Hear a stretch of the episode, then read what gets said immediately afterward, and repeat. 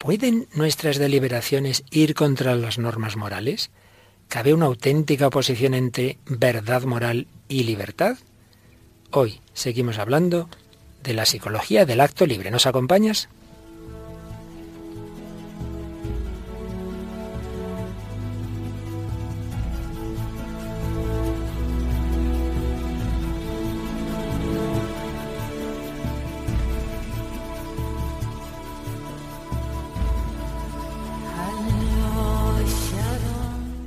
El hombre de hoy y Dios, con el padre Luis Fernando de Prada.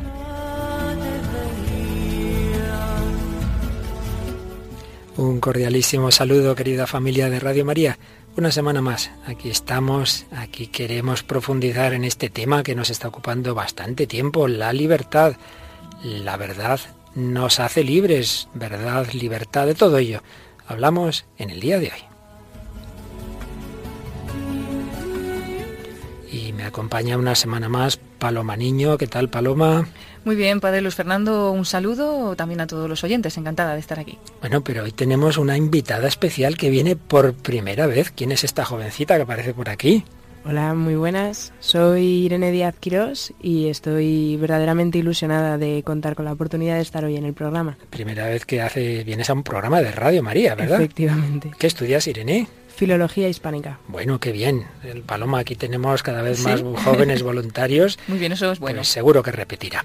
Muy bien, Palomita, pues echas un ojito como siempre a nuestros correos, al Facebook, ya has seleccionado alguna cosilla, ¿verdad? Sí, tenemos un correo en el que la comunicante no quiere que digamos su nombre, pero lo vamos a leer. Dice, padre, le envío este email para darle las gracias por su programa. Es muy interesante. Conozco a personas de tendencia liberal progresistas que están completamente de acuerdo con la filosofía fatalista y nihilista que nos ha explicado en sus programas. Y me pregunto, ¿para qué ha permitido Dios que el trigo conviva con la cizaña?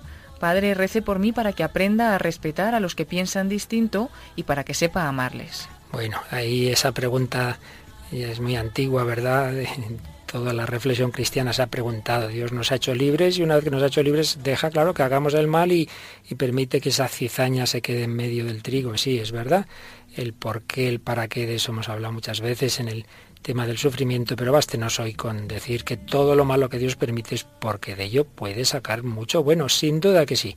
Rezamos para que lo descubras y, como dices, para que ames a quien va por esos malos caminos. ¿Y qué más has señalado, Paloma? Pues luego ya nos hemos ido a la página de Facebook y ahí he rescatado un comentario de María Ángeles Pérez Pérez que nos dice, me encanta el programa que hacéis por el toque literario, filosófico y cinéfilo que le dais. Eso lo hace muy atractivo e interesante.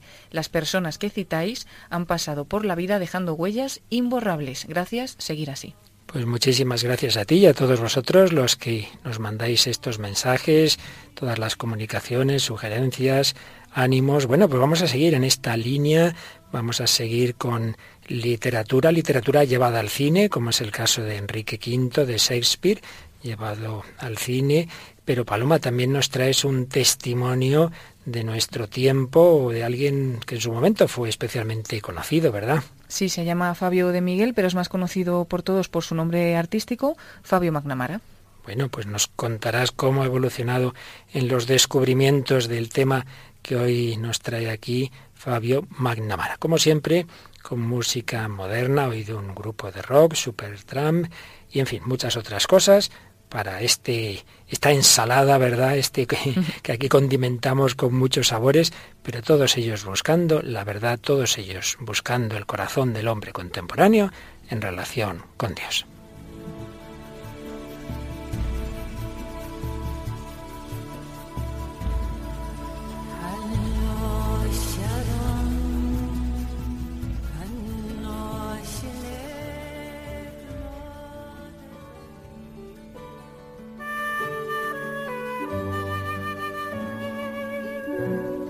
1993, Juan Pablo II, San Juan Pablo II, publicó una de sus encíclicas más profundas, largas, tardó mucho tiempo en prepararse, un tema complicado, la Veritatis Splendor, sobre cuestiones de moral fundamental, el esplendor de la verdad. Más adelante espero que podamos dedicarle tiempo en algún programa sobre todo lo que estamos viendo, pero ya hoy quería hacer referencia a lo que hoy estamos tratando dentro de la psicología del acto libre, la relación entre libertad y verdad. El Papa en el número 32 decía algo que hemos tratado ya en este programa, como en algunas corrientes del pensamiento moderno se ha llegado a exaltar la libertad hasta el extremo de considerarla como un absoluto, que sería la fuente de los valores, es lo que veíamos en lo que llamábamos la vía antropológica. En esta dirección se orientan las doctrinas que desconocen el sentido de lo trascendente o las que son explícitamente ateas. Se han atribuido a la conciencia individual las prerrogativas de una instancia suprema del juicio moral, que decide categórica e infaliblemente sobre el bien y el mal. El hombre se cree, como en el pecado original, que es él el que decide lo que es bueno y lo que es malo. Eso lo digo yo, pero sigue diciendo el Papa. Al presupuesto de que se debe seguir la propia conciencia, se ha añadido indebidamente la afirmación de que el juicio moral es verdadero por el hecho mismo de que proviene de la conciencia. Eso que decimos tantas veces, ah, ¿no? Cada uno según su conciencia, como si ya con eso bastara para lo que uno tiene que hacer. Pero seguía escribiendo Juan Pablo II. De este modo, ha desaparecido la necesaria exigencia de verdad en aras de un criterio de sinceridad, de autenticidad, de acuerdo con uno mismo, de tal forma que se ha llegado a una concepción radicalmente subjetivista del juicio moral.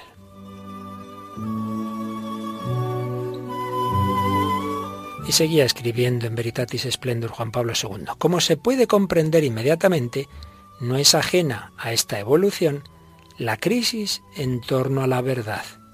Abandonada la idea de una verdad universal sobre el bien que la razón humana pueda conocer, ha cambiado también inevitablemente la concepción misma de la conciencia. A esta ya no se la considera en su realidad originaria, o sea, como acto de la inteligencia de la persona que debe aplicar el conocimiento universal del bien en una determinada situación y expresar así un juicio sobre la conducta recta que hay que elegir aquí y ahora, sino que más bien se está orientando a conceder a la conciencia del individuo el privilegio de fijar de modo autónomo los criterios del bien y del mal y actuar en consecuencia. Esta visión coincide con una ética individualista, para la cual cada uno se encuentra ante su verdad diversa de la verdad de los demás. El individualismo, llevado a las extremas consecuencias, desemboca en la negación de la idea misma de naturaleza humana.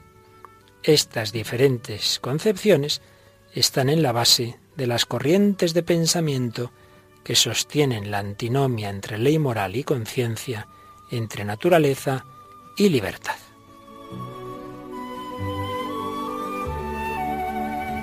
Maestro bueno, ¿qué de hacer para alcanzar en herencia la vida eterna? Papa Juan Pablo II usaba el pasaje del joven rico como trasfondo de toda esta encíclica. La pregunta moral a la que responde Cristo no puede prescindir del problema de la libertad. Es más, lo considera central porque no existe moral sin libertad. El hombre puede convertirse al bien solo en la libertad, decía el Vaticano II. Solo en la libertad. ¿Pero qué libertad? La verdadera libertad es signo eminente de la imagen divina en el hombre, decía también el concilio pues quiso Dios dejar al hombre en manos de su propia decisión, de modo que busque sin coacciones a su Creador y adhiriéndose a él llegue libremente a la plena y feliz perfección. Verdad y libertad. De todo ello seguimos hablando en el día de hoy.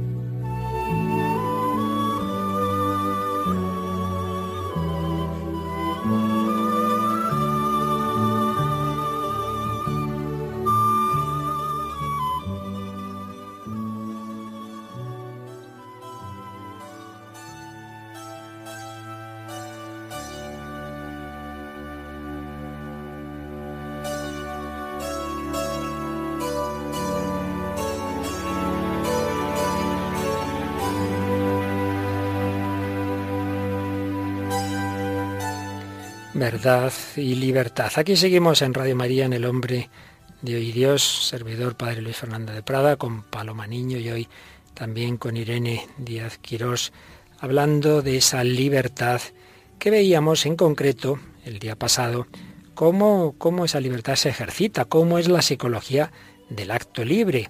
Y siguiendo al profesor italiano de antropología Gianfranco Basti, eh, que sigue toda la tradición de la gran filosofía, eh, ante todo de Santo Tomás, pero no solo, pues nos hablaba de esos tres momentos en el acto libre, la deliberación, en la cual el sujeto da una valoración, digamos, afectiva del objeto, hago esto, no lo hago, pues en primer lugar ese primer impacto en la psicología de la persona, en sus sentidos, en su afectividad.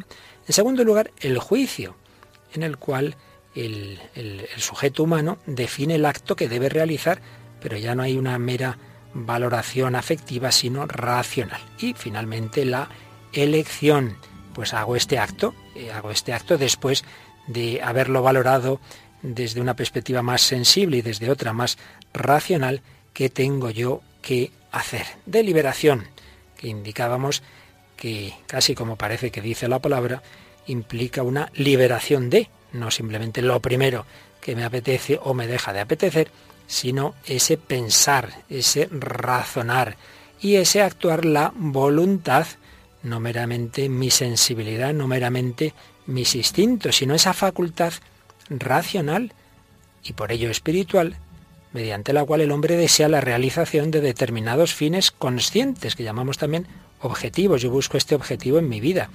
Y esa voluntad eh, controla también el ejercicio efectivo de todas las facultades, tanto intelectivas como sensibles y motoras, para alcanzar efectivamente los objetivos que uno busca. Objetivos en los cuales distingue Basti, y creo que es algo muy claro, que todos tenemos o debemos tener un fin último en la vida, algo que, que digamos armoniza todo lo que yo hago, de un tipo o de otro, un fin último. Bueno, el último fin natural de todo ser humano, en el fondo lo llamemos como lo llamemos, no puede ser más que la auténtica y perfecta felicidad, de la cual tanto hablamos en un bloque anterior de este programa, la realización del ser humano en la totalidad de sus componentes, de su naturaleza, no solo de mi cuerpo, sino de mi espíritu, no solo de mí individualmente, sino en relación con los demás, y una relación, por supuesto, que incluye nuestra principal relación, la que nos funda, que es la relación con Dios. Todo ser humano, en último término, busca esa,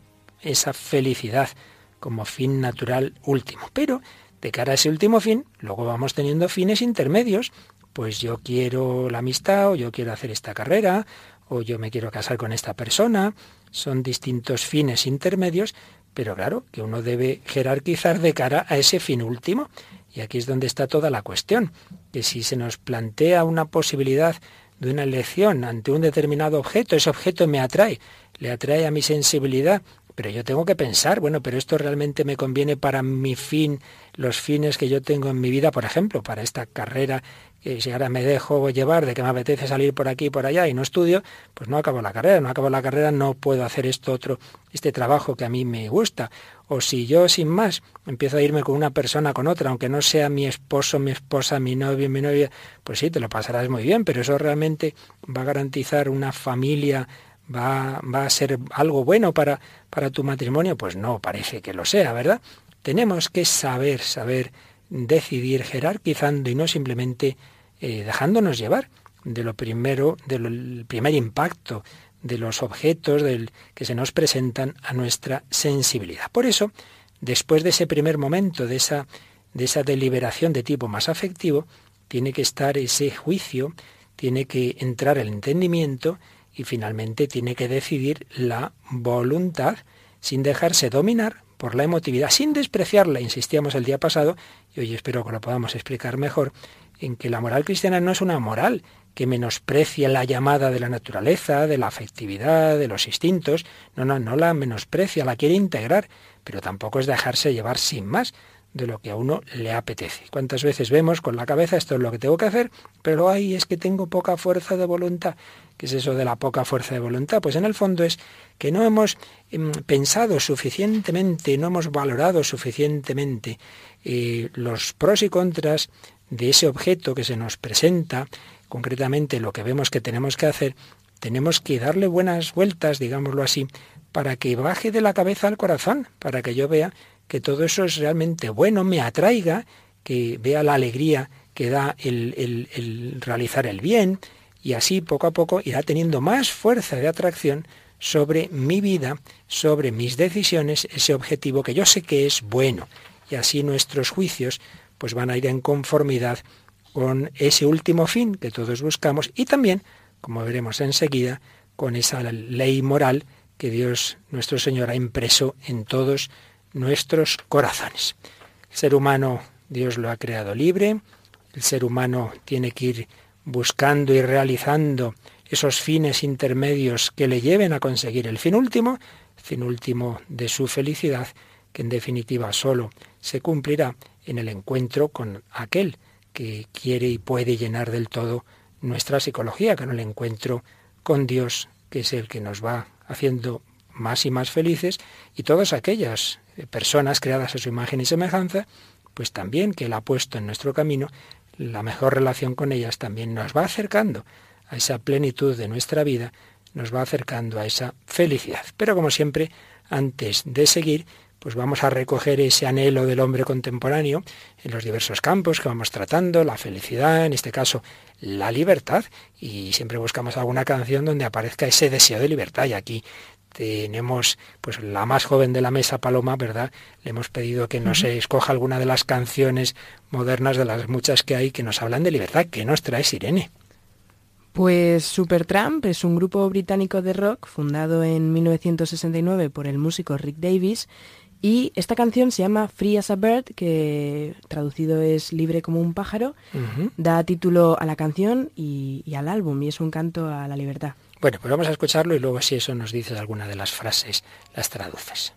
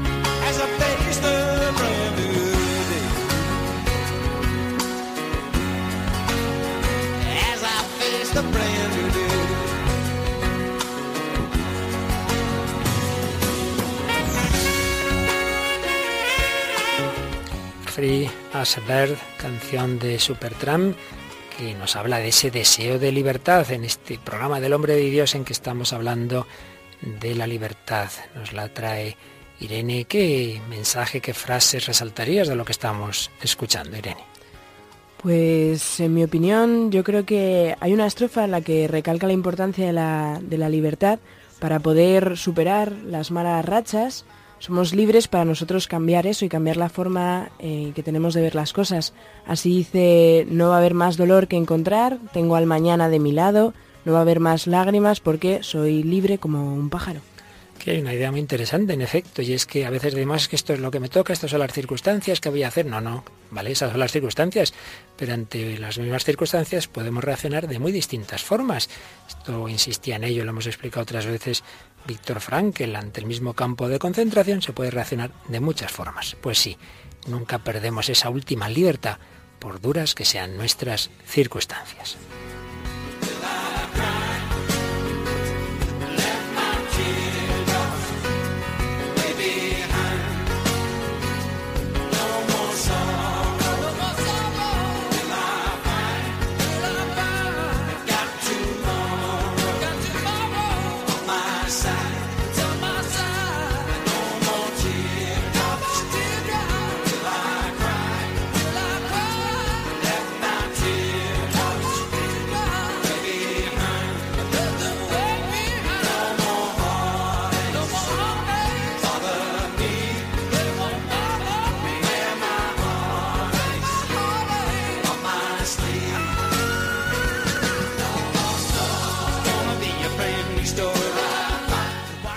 Libre como un pájaro, nos canta aquí Supertramp. Sí, todos los hombres queremos esa libertad, pero claro, la podemos usar bien, mal, regular, de muchas formas y para usarla bien, pues hay que dar esos pasos sin precipitarse. No meramente esto me gusta, no me apetece o no, que, que hay que tenerlo en cuenta porque si uno va a comer y está que no tiene ganas y se fuerza excesivamente, pues puede hacerle daño, claro. Y recordábamos el otro día que, que hay campos en los que Dios quiere, obviamente, que también nos fijemos en esa en esa naturaleza, por ejemplo, de cara al matrimonio, pues lógicamente uno se casa con alguien que le atrae, no con alguien que le provoca rechazo, eso es de sentido común. Pero no hay que quedarse en ese paso, hay que hacer una reflexión, el ser humano no es mera sensibilidad, aunque a veces lo disimulamos, tenemos entendimiento. Y por eso, en ese segundo momento, hay que reflexionar y hay que valorar eh, la situación eh, a nivel racional por un lado, señala Gianfranco Basti, a la luz de los fines racionales, de los objetivos que cada individuo se propone. Poníamos el ejemplo, ¿no? Uno está, tiene mucha ilusión y bueno, cree que es lo que tiene que hacer, sacar una determinada posición. Eso implica que tiene que llevar un plan de vida, unos horarios. Le llaman los amigos, oye, vienes y tal, y le apetece, y si cada vez que hace eso se va, pues acabó, no, no hay oposición que valga, no saca ese trabajo entonces hay que, hay que saber, bueno, si este es mi objetivo, pues no hay más remedio que poner unos medios, a la luz de fines racionales u objetivos. Pero también esas decisiones deben tomarse a la luz de principios universales de la ley moral. Oye, pues yo quiero tener dinero para esto y lo otro, y hay, un, hay una operación en que te puedes hacer de oro, pero esto es inmoral. Bueno, pues ¿qué más da, hombre? No, hay que valorarlo moralmente. Y esos principios de la ley moral pueden ser de dos tipos las inclinaciones de la ley moral natural que todos los hombres tenemos como inclinaciones, como hábitos de nuestra conciencia, no meramente como unas leyes arbitrarias, sino que estamos hechos con inclinación a la verdad, al bien, a la fecundidad, a las relaciones interpersonales. Eso no son elucubraciones, es que estamos hechos así. Y en el fondo la ley lo que hace es decir la tendencia interior que llevamos, la ley externa, Dios nos explica cómo nos ha hecho. Por un lado, esas inclinaciones de la ley moral natural, pero también los principios explícitos de la ley moral adquirida por el sujeto mediante su personal educación, lo que le han ido mostrando como bueno o malo, sus padres, educadores, etcétera, mediante su propia reflexión, mediante su maduración ética. Entonces, en la deliberación de si hago esto o no lo hago, pues debe entrar también esta, esta reflexión de tipo moral. Y ahí es donde muchas veces ocurre, desde luego en nuestra cultura tan emotivista ocurre mucho, que uno le apetece algo que luego moralmente dice, no, pero esto no es bueno. Mm, yo me he casado con esta persona, yo tengo este, esta promesa, este compromiso de fidelidad, yo quiero mantener mi matrimonio, mi mujer, mis hijos, sí, pero es que me atrae esta otra mujer. Bueno, pues, pues ¿y eso qué quiere decir? Que ya te tienes que dejar llevar sin más. Recuerdo alguna vez alguna una mujer que le, pasaba, ay, pues si Dios me lo ha puesto, hombre, ¿cómo que Dios te lo ha puesto? El hecho de que en el trabajo conozcas a una persona que te pueda gustar más o menos no quiere decir que eso ya eh, tienes que dejarte llevar sin más, de eso nada. Hay que discernir, hay que pensar y entonces si te parece que lo que te apetece va contra la ley moral, entonces ahí hay un, un conflicto. ¿Y entonces qué quiere decir ese conflicto? ¿Que realmente la moral va contra la auténtica felicidad?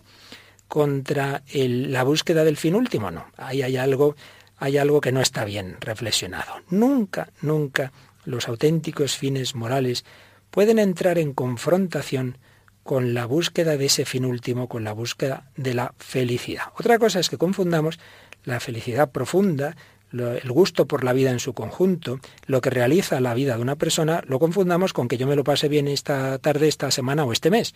Eso es otra cuestión.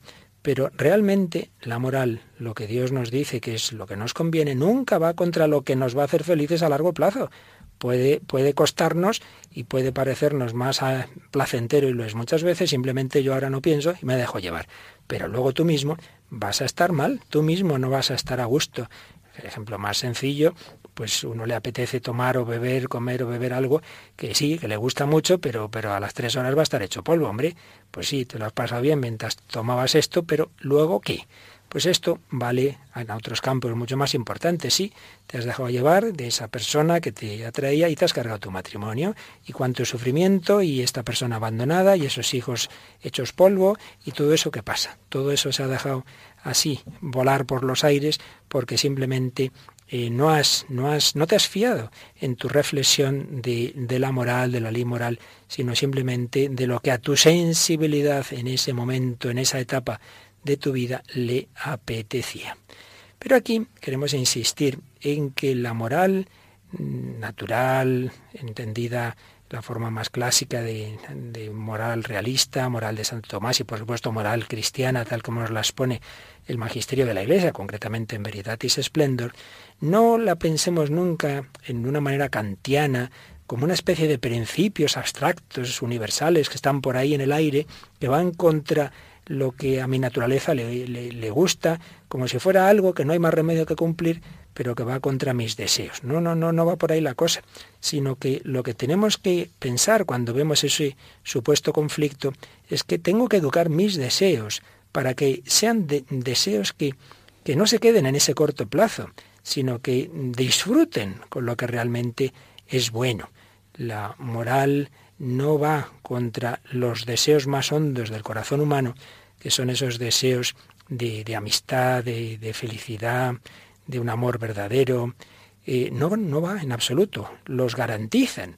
Lo que nos garantizan es contra lo que van es contra aquello que puede estropear los deseos más hondos simplemente por los más de a corto plazo.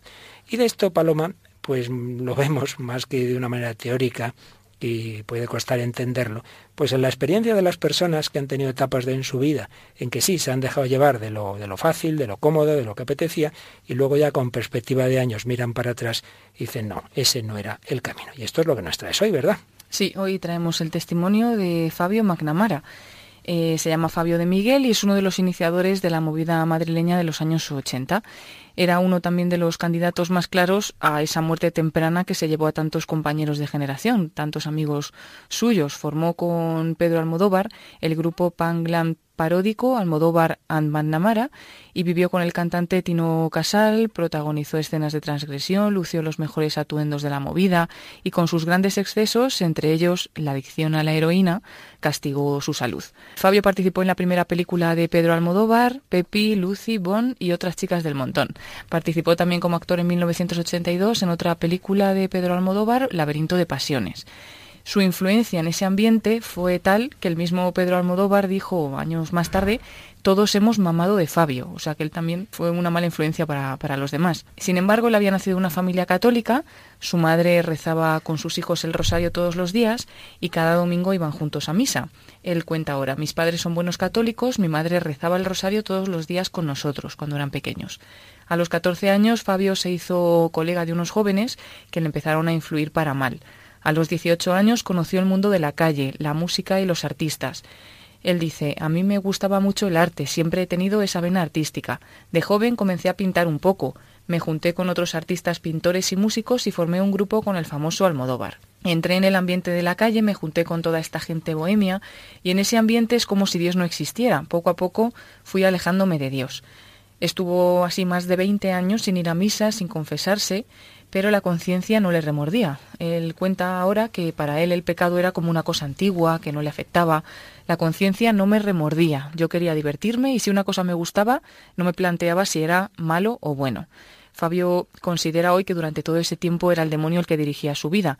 En ese mundo, el demonio está por todos, por todos lados. Hay droga, hay sexo, esto lo cuenta él. Es él, es el demonio el que dirige los hilos. Tú te conviertes en una marioneta suya. Ya no piensas por ti mismo, no tienes voluntad propia. Crees que eres libre porque haces lo que te apetece, pero haces realmente lo que le apetece a Satanás te empuja a que vayas a discotecas, a que te drogues y a que hagas el mayor número de pecados para que tu alma sea cada vez más negra, para que sea cada vez más suya y menos de Dios, hasta que llega un momento en que Él es el dueño de tu alma. Así se encontraba muy lejos de Dios y cautivo de Satanás, pero el recuerdo de Dios venía a veces a su memoria con esa infancia que había tenido en su familia católica. A veces, dice, me acordaba de Dios, pensaba que estaba en el infierno, pero sabía que había un sitio, el cielo, donde podía estar mejor. Vivía alienado, bajo los efectos de un montón de sustancias y buscaba la felicidad donde realmente no estaba, en la droga, en el sexo, en la fama. Fabio asegura con rotundidad, estuve no perdido, sino perdidísimo, cuatro veces ingresado, dos veces a punto de morir a causa de tres enfermedades crónicas incurables. Soy un milagro viviente. Prisionero de ese alejamiento de Dios, de sus excesos, transgresiones y enganchado fuertemente a las drogas, iba a la iglesia de Caballero de Gracia en la Gran Vía madrileña, pero no iba a la iglesia, iba a comprar droga. Allí delante era donde paraban los coches, donde se compraba la droga. Pero él dice también que iba a comprarla ahí, veía la iglesia y a veces entraba un minuto para rezar y le decía al Señor, por favor, sácame de este infierno. también cuenta Fabio McNamara que logra salir de ese infierno, además de por esa oración, por las oraciones de su madre. Mi madre eh, le comentaba a un sacerdote, al padre Molina, le decía, tengo un hijo que no tiene solución, está metidísimo en la droga, y este sacerdote le decía, usted rece por él que ya caerá y ahora dice McNamara, y, caí, la oración todo, todo lo puede. Y cayó, cayó. Y cayó, cayó. Y él ya pues entonces llegó un momento que tenía conciencia de que estaba fatal y de que tenía que salir de ese mal en, el que vivía. Dice, yo pensé que tenía que salir como fuera, porque aquello iba a acabar muy mal. Si me moría, estaría condenado con Satanás. En el cielo, en cambio, estaría con Dios la voz de Dios pues se hacía escuchar así en, su conciencia. Y en aquella época también cuenta que hubo muchos momentos clave en los que Dios estaba muy pendiente de él y le preguntaba, ¿cuándo vas a cambiar? ¿Cuándo te vas a decidir? Eso le parecía a él, como que Dios le preguntaba eso, ¿cuándo ya te vas a decidir? Porque se encontraba muy mal, pero no salía de eso. Sí, sí y poco a poco iba constatando que debajo del glamour había mucha falsedad. Aquel era un mundo falso, más que amigos había intereses, era difícil encontrar a alguien que te quisiera por lo que eres. Cuando dejabas de ser joven y guapo, te daban una patada. Y desde su experiencia dice que hicieron tres cosas falta para convertirse. El sufrimiento, el deseo de romper con el mal y la oración. Que cuando sintió que todos le iban abandonando, todos sus amigos, que no, se sintió abandonado por Cristo y por la Virgen, que fueron los que siempre le, le han acompañado. Dice que lo que han hecho el Señor y la Virgen ha sido un milagro y doble. Me han curado el cuerpo y lo que es más fuerte y más difícil, me han curado el alma. Y en Cristo, pues ya Fabio encontró la felicidad él lo es todo, el médico que te sana, el maestro que te enseña, el amigo que nunca falla. Lo más importante ahora para él es rezar el rosario, hacer lectura espiritual y meditación, adorar al Santísimo, ir a misa y comulgar. Pues sí que ha cambiado la cosa. Ha ¿eh? cambiado, pero rotundamente. ahora lo más importante es eso, tener a Cristo. Y dice que si alguna vez cae en pecado, pues que no pasan 24 horas sin salir corriendo a confesar, que la vida tiene ahora sentido porque está en gracia de Dios y, y saber que estamos aquí para, para ir al cielo, pues que su vida tiene ahora un sentido, que es feliz, que antes no era feliz y que ahora es feliz. También dice que alguna vez cuando le preguntan que se echan de menos la vida de antes, pues contesta que lo del sexo, drogas y rock and roll, que se lo cuenten a Pepita, que eso no da la felicidad, que eso es perder el tiempo, que lo que da la felicidad es buscar a Dios, conocerle y amarle. Y que por eso no se avergüenza ahora de hablar de Dios y de decir que realmente ha sido el que, el que le, ha, le ha salvado. Dice, cuando quieres mucho a una persona que solo piensas en ella, solo hablas de ella, pues si quieres mucho a Dios no te puedes avergonzar de hablar de él y demás. Y ahora mismo pues es muy un habitual en el oratorio Caballero de Gracia, eh, Pero ya, misa todos los días. Ya no para lo de antes. Ya no para lo de antes, ya, no, ya no para ya los coches, sino que está siempre dentro, no solo oye en la misa y comulga, sino que se está horas incluso en la adoración al Santísimo. Y su salud está muy tocada, él lo dice así, soy un milagro viviente, tengo dos enfermedades incurables, 56 años, hepatitis C, una fibrosis que es la más fuerte que hay, VIH desde hace 25 años, pero la misericordia de Cristo me ha devuelto la felicidad. Hoy puedo decir que soy un hombre feliz. ¿Cómo no voy a serlo si ahora voy a comulgar? Esa es ahora su medicina, la comunión. Oye, pues un precioso testimonio. Creo que alguna vez ya vino algún programa de Radio María, pero yo creo que le tenemos que invitar a este, ¿qué te parece? Sí, pues tenemos que intentarlo y que venga aquí a contar su testimonio en directo. Seguro que a Irene también le gusta el testimonio. Me ha encantado, vamos. Le invitamos, ¿verdad que Por sí? favor. Tenemos que buscarlo, Paloma, y lo traemos, hacemos un especial con él. Muy bien. Muy bien, pues yo creo que ciertamente es un ejemplo clarísimo de lo que estamos diciendo. En esa época, como tantos otros, pues se dejó llevar simplemente de lo que estaba en el ambiente y de lo que nos inclina a nuestra naturaleza herida y eso le ha ido llevando, bueno, a la muerte le hubiera llevado, como dice él, es un milagro viviente y desde luego a estar por dentro hecho polvo. Y ahora en cambio, estando enfermo, sin embargo, con esa felicidad que viene de haber descubierto los deseos más hondos de su corazón. ¿Veis lo que decíamos antes? La moral natural, cristiana, sobrenatural y natural a la vez, pues no va contra los deseos más hondos de nuestro corazón. No es una ley así abstracta que de repente el ayuntamiento cambia de leyes, decide lo que le da la gana y nos fastidia a todos la vida, como tantas veces ocurre. No es eso, sino que Dios, que es el que ha hecho la naturaleza humana, nos expresa en sus leyes, en la ley de Dios, en su voluntad, nos expresa de una manera como más clara lo que ya llevamos dentro.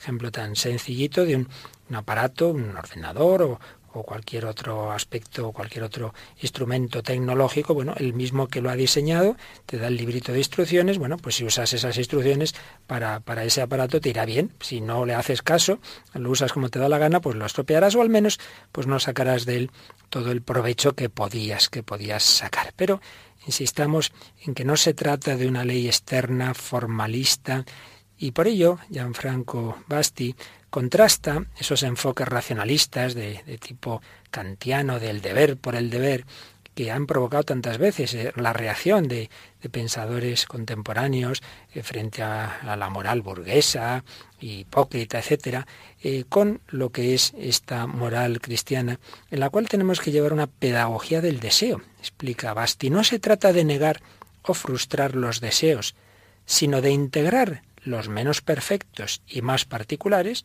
entre ellos los instintos, en los más perfectos y más fundamentales, los deseos de las diversas voluntades que intervienen. Y entonces la norma no, será, no se verá como una constricción, como algo que, que frustra mi libertad, en un plan negativo, sino como lo que me ayuda, lo que me ayuda a sacar y a cumplir mis mejores deseos y a cumplir esos fines eh, inmediatos y en último término ese fin último de la felicidad, lo que Fabio Mannamara ya como último, ultimísimo fin sería el cielo, la felicidad última, pero que empieza en la tierra según uno se va uniendo a la verdad, al amor, a la belleza, cuya plenitud naturalmente están en Dios. ¿Y cómo se hace para que me atraiga eso que yo sé que es bueno?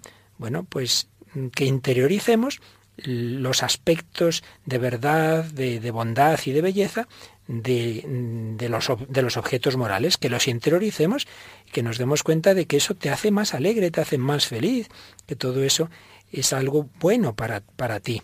Dice también Basti, un objeto se hace deseable a mi voluntad cuando, mm, cuando ese objeto se ha convertido en una verdad conocida por el entendimiento. Cuanta más alegría produzca en la conciencia del sujeto, tanta mayor fuerza tendrá para atraer hacia sí la voluntad.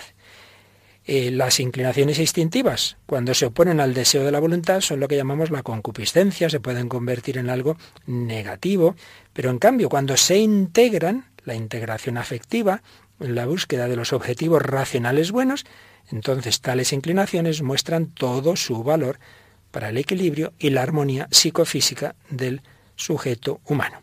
De aquí la estrecha vinculación entre el conocimiento de la verdad y la libertad. Conoceréis la verdad y la verdad os hará libres. Y por ello distingamos esta moral realista y cristiana de esa otra moral racionalista que encierra los deseos del hombre en frías reglas morales abstractas. No, no, de eso nada.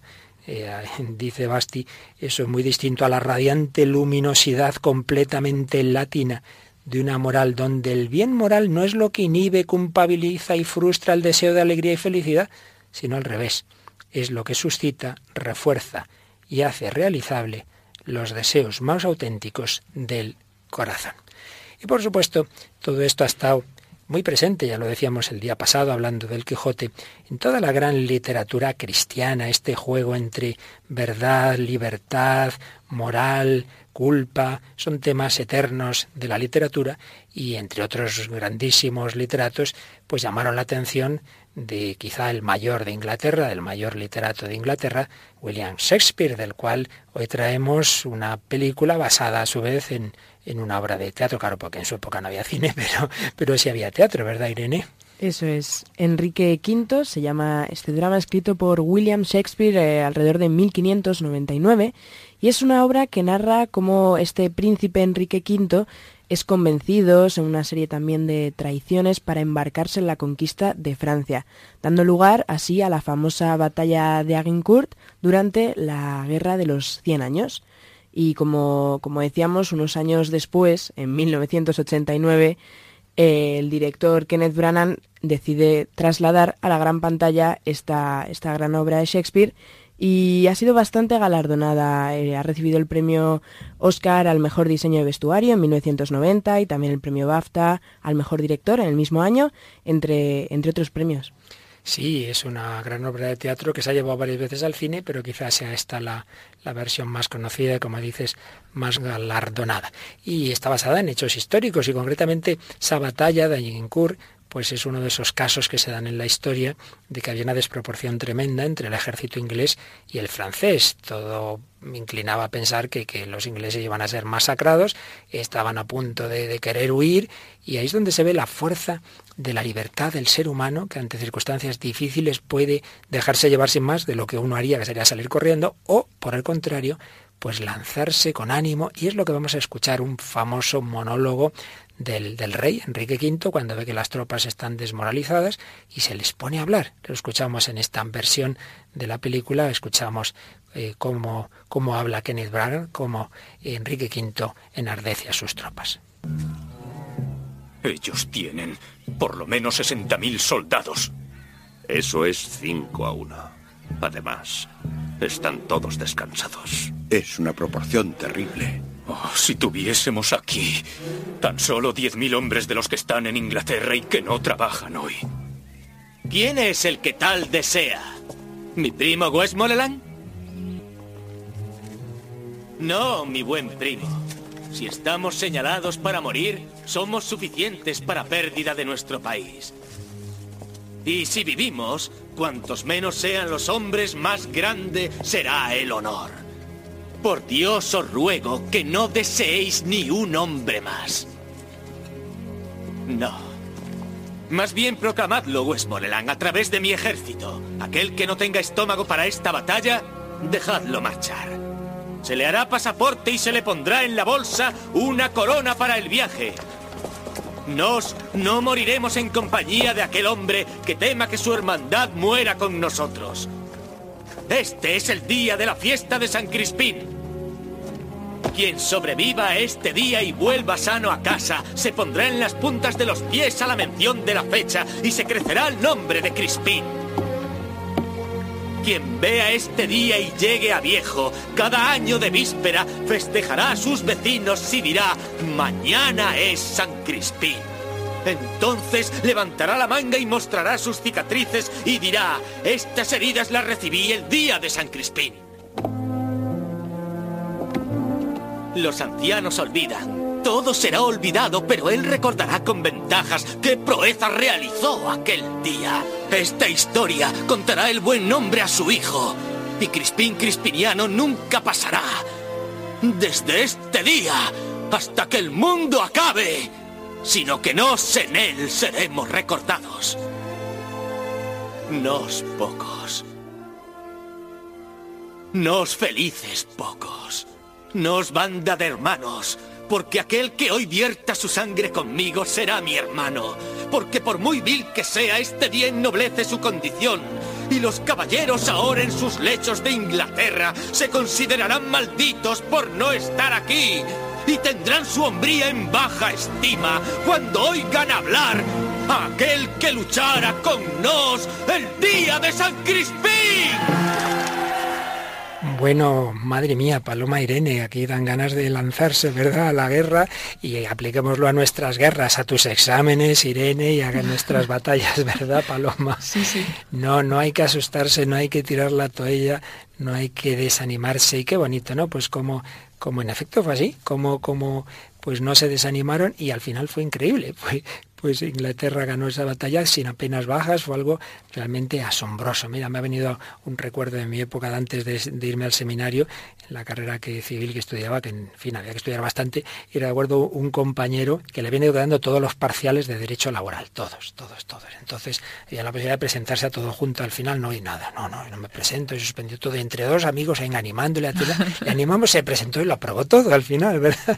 Entonces, y otro amigo, que además eh, es voluntario en Radio María, que, empezó una, carrera que le ilusionaba, pero la verdad es que el primer año le fue bastante mal y la quería dejar y todos, que no, hombre, que no, que es que el primer año hasta que uno le coge así el tranquillo a la carrera. En efecto, luego la acabó perfectamente y si se hubiera desanimado, hubiera tirado la toalla, pues nada, no teníamos ese gran profesional. a veces necesitamos ese empujón, ¿no? Claro que sí, claro que sí. La libertad de uno también es ayudada por la libertad de otros. Pues antes de terminar, seguimos un poquito recogiendo las enseñanzas de Gianfranco Basti, cómo tenemos que ir jerarquizando los diversos objetivos, los bienes, perdón, los fines más inmediatos o intermedios con el fin último, y cómo, claro, en, en el planteamiento, en la visión cristiana de la realidad, lo que es verdadero, bueno y bello se identifican. Los filósofos saben que eso es lo que llamamos los trascendentales, el ser, el uno, lo verdadero, lo bello, lo bueno son distintas formas de mirar lo mismo. La realidad que en sí misma es buena, moralmente es bella. La cuestión está en que yo sepa descubrir esa belleza a veces escondida, eh, bajo la capa de algo sensiblemente difícil, costoso, pero el sumo bien, el sumo bien es a su vez la suma felicidad, es a su vez la suma verdad. Y cuando el hombre identifica su fin último con lo que no es un fin último, con el que no es el absoluto, con un ente contingente, dice Basti, no sólo habrá limitado la infinitud de su deseo y de su libertad a lo finito, sino que además habrá vinculado su felicidad a las circunstancias. Claro, porque si yo pongo mi fin último, pongamos por caso, en el dinero o en la salud, pues hijo, antes o después, mm, desde luego la salud antes o después todos la perdemos, eso está claro. Entonces si alguien ha puesto toda su felicidad y su fin último en la salud, pues mal, mala elección, porque ya sabes que has escogido algo que vas a perder. Y en tu propia vida temporal, pues algo que vas a perder. Y si pones tu fin último en el dinero, pues algo muy, muy inestable, que puede pasar aquello que contaba García Lorca, que cuando el crack famoso, el hundimiento de la bolsa de Nueva York del 29, veía a grandes ejecutivos que se habían arruinado en unas horas tirándose por la ventana de la bolsa de Nueva York. Si uno ha puesto todo su objetivo, todo su fin último en lo que nunca lo puede ser, entonces está mal, está mal ordenada la vida, las elecciones están mal hechas, porque tenemos que saber jerarquizar en base a lo más importante. Por ejemplo, una persona dice, no, no, lo más importante son mis relaciones personales y familiares, y si esa es la teoría. Y luego resulta que si este padre de familia está todo el día en su trabajo, no atiende a los hijos, no, no, es que claro, por mi familia tengo que ganar. Y, sí, claro, pero nunca estás y, al final es más importante el trabajo que la familia. Hombre, aquí hay algo que no, no está bien ordenado, algo que no está bien jerarquizado. Por ello, tenemos que hacer bien nuestras elecciones usando la razón y usando también lo que Dios nos enseña, porque la fe ilumina a la razón y la gracia da fuerza a la voluntad tantas veces tan débil. Por ello, eh, la vida cristiana nos ayuda a ser realmente libres. La verdad nos hará libres. Me parece recordar que en alguna ocasión le preguntaron a Juan Pablo II si él tuviera que quedarse con alguna frase del Evangelio cuál cogería y que respondió esta. La verdad nos hace libres. Él que como filósofo que era también buscaba la verdad y como hombre que luchó contra los totalitarismos, primero el nazi y luego el comunista, pues había mucho de libertad, pues nos enseñaba esto. Es la verdad, la verdad que en definitiva es Cristo, yo soy el camino, la verdad y la vida, quien nos hace libres.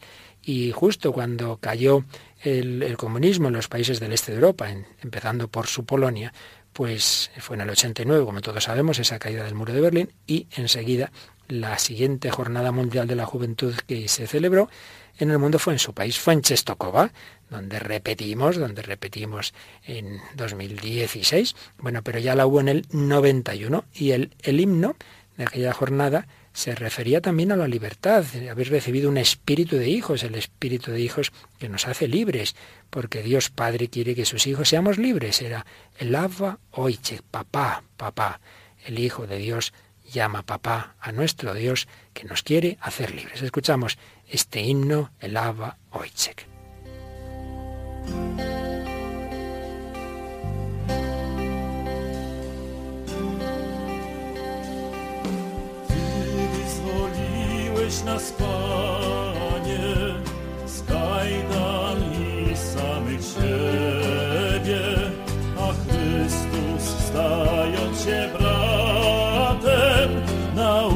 Nauczył nas wołać do Ciebie.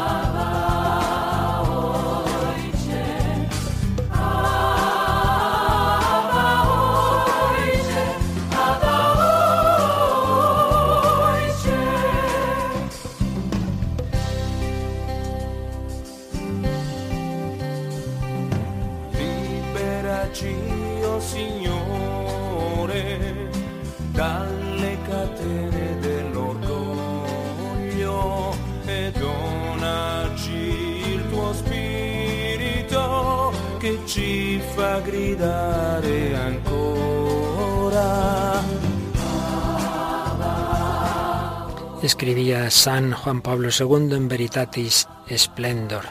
Si existe el derecho de ser respetados en el propio camino de búsqueda de la verdad, existe aún antes la obligación moral grave para cada uno de buscar la verdad y de seguirla una vez conocida.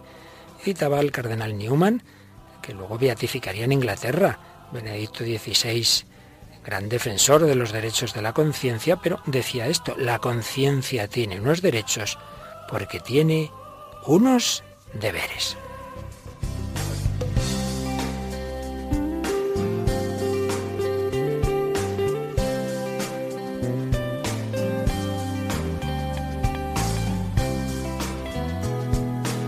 Escribía también Juan Pablo II, el hombre en su tender hacia Dios, solo él es bueno debe hacer libremente el bien y evitar el mal. Pero para esto el hombre debe poder distinguir el bien del mal. Y esto sucede ante todo gracias a la luz de la razón natural, reflejo en el hombre del esplendor del rostro de Dios. La libertad depende de la verdad, dependencia que ha sido expresada por las palabras de Cristo. Conoceréis la verdad y la verdad os hará libres.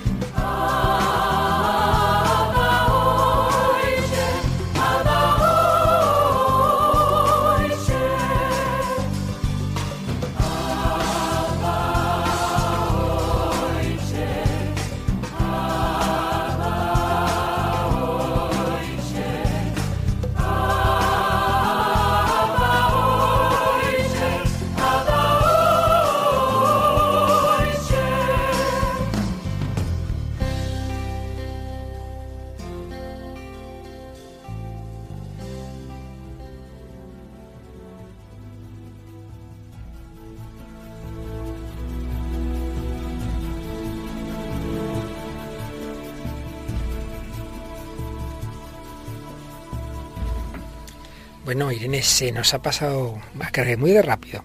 Vamos, totalmente. ¿A que no te has enterado? Bueno, ¿te ha gustado? Me ha encantado. ¿Repetirás? Por supuesto. Bueno, Paloma, ya tenemos otra colaboradora. Muy bien, Palomita, pues un programa más de la libertad sobre la libertad, pero nos queda, nos queda bastante, bastante tela que cortar, así que seguimos también agradeciendo los mensajes de nuestros oyentes, ¿verdad? Sí, por un lado pueden escribirnos al correo electrónico el hombre de hoy y Dios arroba radiomaria.es y también pueden entrar a nuestra página de Facebook donde vamos subiendo una publicación por programa y pueden hacernos también comentarios ahí directamente en facebook.com barra el hombre de hoy y Dios o buscándolo así en el buscador del Facebook. Estupendamente. Pues gracias a ti, Paloma Niño, gracias a nuestra nueva colaboradora, Irene, Irene Díaz Quirós, que seguro que nos va a también ayudar mucho en los próximos, los próximos meses y contaremos el próximo día con nuestra ya veterana colaboradora Mónica del Álamo. Bueno, entre todos seguimos libremente buscando la verdad. La verdad nos hará libres. Gracias a todas vosotras, gracias a todos vosotros, queridos oyentes, que Dios os bendiga y hasta el próximo programa, si Él quiere.